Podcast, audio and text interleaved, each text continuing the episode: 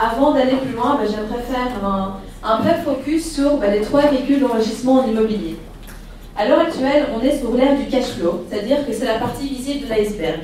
On sait qu'on peut gagner de l'argent chaque mois avec l'immobilier, et bien souvent, en fait, on se base que sur cette unique notion. Alors qu'on a tendance à oublier qu'en fait, au niveau de l'immobilier, ben, il y a pas mal de choses qui se passent.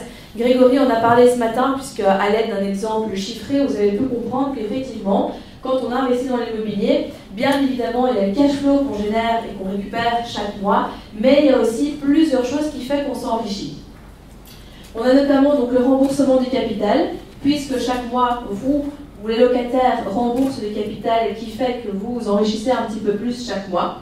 Quand vous avez bien investi, vous investissez dans un marché qui est haussier, c'est-à-dire que donc votre bien prend de la valeur au fur et à mesure du temps. Si vous faites des beaux travaux de rénovation, etc., là aussi, ben, pareil, votre bien prend de la valeur. Et on se rend compte qu'en fait, eh ben, il n'y a pas uniquement ce filtre de cash flow euh, qui, représente en fait la valeur d'un investissement immobilier. Et que donc, ben, oui, parfois on peut trouver des biens qui sont peut-être un petit peu moins rentables que, que ce que le voisin fait. On n'a peut-être que 200 euros de cash flow. Mais en fait, 200 euros de cash flow, c'est déjà énorme quand on se rend compte que non seulement on a la plus-value latente qui est là, non seulement on a le capital qui se rembourse chaque mois, et qu'en plus, c'est de l'argent qui ne nous appartient pas, qui nous a été prêté.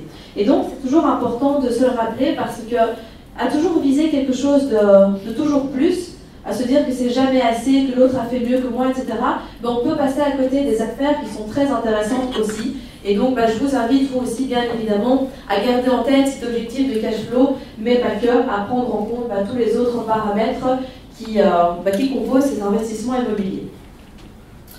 Le cash flow, j'en ai parlé, donc qu'est-ce que c'est? Est-ce que certains d'entre vous ne savent pas du tout ce que c'est le cash flow? Grégory, tu triches, je sais tout ce que c'est. Donc, euh, le cash flow, on va faire très très vite alors hein, sur les notions qui sont déjà fondamentales et qui sont euh, connues de vous. Donc, bah, le cash flow, c'est quoi? C'est tout simplement ce qui nous reste dans notre poche chaque mois quand eh bien, on a remboursé tout ce que l'on devait. Typiquement, en termes de formule, on est sur le loyer brut, moins les charges, moins les taxes, moins l'impôt, moins l'assurance, moins le crédit, ce qui nous donne le montant de cash flow qu'on a chaque mois. Et c'est important justement de toujours se baser quand même en ayant du cash flow, sauf si vraiment vous avez une stratégie qui est purement patrimoniale. Et encore, essayez toujours d'avoir du cash flow parce que c'est vraiment véritablement grâce à lui que vous allez pouvoir vous enrichir, que vous allez pouvoir massivement euh, réinvestir, etc. et ne pas être bloqué par la suite. Si on doit prendre des exemples concrets, bah, pour un garage, comment est-ce qu'on pourrait le calculer? Le loyer mensuel, moins le crédit, moins les charges éventuelles de copro, moins l'impôt, moins les taxes, moins l'assurance, on a le cash flow.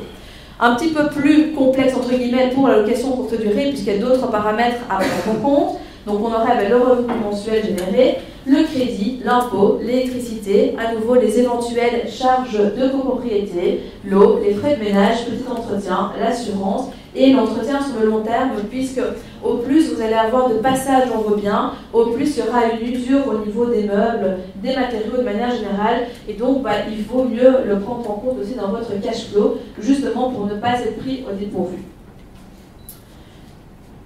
Comme je le disais tout à l'heure, c'est vraiment hyper important de le garder en tête et surtout, bah, il doit être calculé de manière réaliste et juste parce que les enjeux sont importants. Si vous pensez qu'en fait vous allez acheter quelque chose qui génère 500 euros de cash flow et qu'en bout de course bah, vous vous trompez sur le calcul et qu'en fait bah, il ne génère pas 500 euros, il génère 5 euros, ça va être problématique et forcément bah, ce ne sera pas la même donne que si vous l'aviez fait de la manière euh, qui était correcte et dont vous l'aviez estimé. À nouveau, il faudra aussi donc intégrer dedans, si vous voulez être vraiment représentatif, tout ce qui est euh, ben, vacances locatives, frais exceptionnels liés au fonctionnement sur le long terme, etc. Quand vous achetez des biens qui sont totalement rénovés, forcément l'usure, ben, si été bien fait, doit se faire beaucoup plus tard. Donc vous pouvez prendre aussi un pourcentage à partir de X années, en prenant par exemple 5% euh, que vous intégrez dans votre cash flow pour être sûr de prévoir le coût. Ainsi, ben, vous vous prémunisez de, de problèmes futurs. On a ensuite la règle des 80%. Qui ici connaît cette règle? Ok, donc il y a quelques personnes qui la connaissent, d'autres pas. La règle des 80%, c'est quoi? Quand vous avez des revenus locatifs, la banque va pondérer vos loyers à 80%.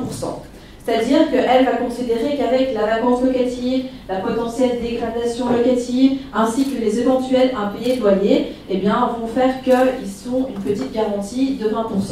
Seulement, cette règle de 80%, elle a aussi un impact qui est intéressant et que nous, on doit prendre en compte aussi.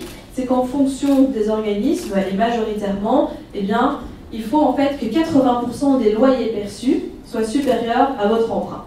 Je vais vous montrer un petit exemple pour que ça soit plus concret aussi. Mais typiquement, si vous avez un loyer de 1000 euros, bah, pour être bien dans les clous par rapport à cette règle de 80%, il vaut mieux que votre mensualité de prêt ne dépasse pas 800 euros. Au plus elle est basse, au mieux c'est, puisque forcément, bah, vous aurez beaucoup plus de marge. Et donc, cette règle des 80%, elle est aussi intéressante à prendre en compte, puisque bah, si vous êtes chaque fois dans des quotités assez élevées, si vous êtes chaque fois pas les 80 mais dans les 100%, bah, forcément c'est aussi un point qui sera négatif pour vous. Je ne dis pas que ce sera impossible de continuer à investir, mais forcément bah, vous ne mettez pas la balle dans votre camp.